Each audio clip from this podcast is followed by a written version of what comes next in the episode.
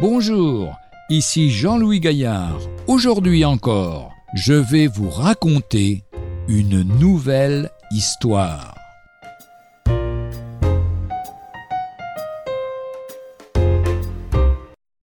Fidèle dans les petites choses.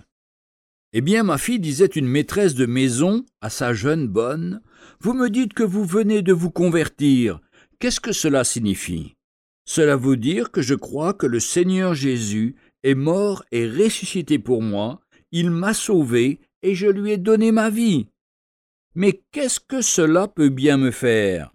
Il faut que je vous dise franchement, madame, avant, quand je balayais le couloir, jamais je notais le paillasson, je passais le balai tout autour seulement. Mais, depuis que je suis converti, je lote à chaque fois et je balaie soigneusement par-dessus. Jésus a recommandé à ses disciples d'être fidèles dans les petites choses pour l'être aussi dans les grandes.